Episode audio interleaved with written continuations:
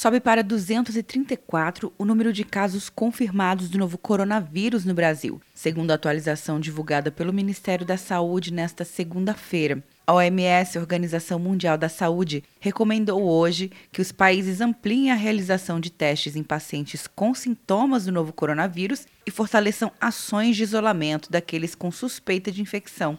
Em entrevista coletiva, o secretário de Vigilância em Saúde, Wanderson de Oliveira, disse que o Brasil vai manter sua posição na realização dos testes. Me estranha muito a OMS recomendar desta maneira, uma vez que os insumos são insuficientes para testar todo mundo. Nós vamos manter a nossa posição. Nós vamos testar nos locais onde tivermos transmissão comunitária, os casos graves que são internados, independente de terem realizados outros testes, e na comunidade, os casos leves serão testados a partir da vigilância sentinela. Com o reflexo da pandemia do coronavírus no Brasil, o mercado financeiro reduziu a estimativa de crescimento da economia para este ano. De acordo com o Boletim Fox, a expansão do PIB, Produto Interno Bruto, que é a soma de todos os bens e serviços produzidos no país, caiu de 1,99% para 1,68% em 2020. As instituições financeiras consultadas pelo Banco Central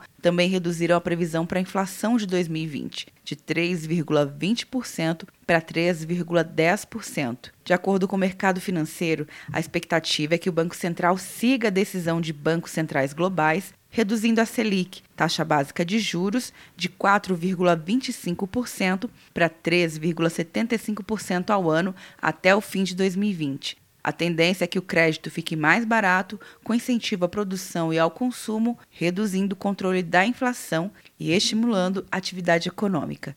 Quer um ano sem mensalidade para passar direto em pedágios e estacionamentos? Peça a Veloy agora e dê tchau para as filas. Você ativa a tag, adiciona veículos, controla tudo pelo aplicativo e não paga mensalidade por um ano. É por tempo limitado. Não perca. Veloy. Piscou, passou. De Brasília, Luciana Castro.